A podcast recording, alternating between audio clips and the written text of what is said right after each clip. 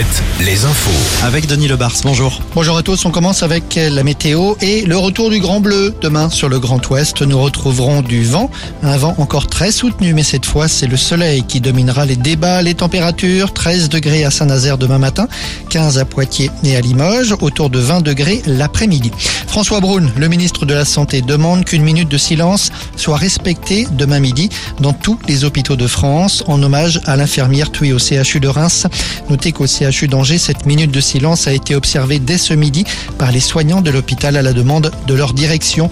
À Nantes, plus de 300 personnels soignants spécialisés en psychiatrie ont manifesté pour réclamer plus de moyens.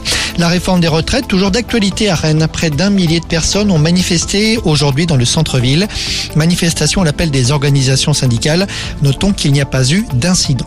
Le décret sur la suppression des vols intérieurs courts a été publié au journal officiel ce matin. Le principe, rappelons-le, c'est qu'une liaison par avion ne puisse pas avoir lieu s'il est possible d'effectuer le trajet en train en moins de 2h30. Ça veut dire qu'un vol Nantes-Paris-Orly ou Bordeaux-Paris-Orly est désormais impossible.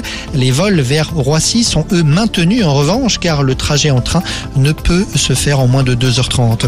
Le comité d'organisation des Jeux Olympiques fait le point sur les ventes de billets. On a beaucoup parlé ces derniers jours des prix. Selon Tony Estanguet, c'est mieux que ce qui était prévu. 6 800 000 billets auraient été euh, vendus sur les 10 millions disponibles. Et puis en basket, la phase finale du championnat de France, ce sont les quarts de finale, match retour. Le Mans reçoit Lyon-Villeurbanne ce soir. Cholet accueille Boulogne-le-Valois et son phénomène Victor Wembanyama. Coup d'envoi du match, des matchs à 20h à tout à l'heure. Merci Denis.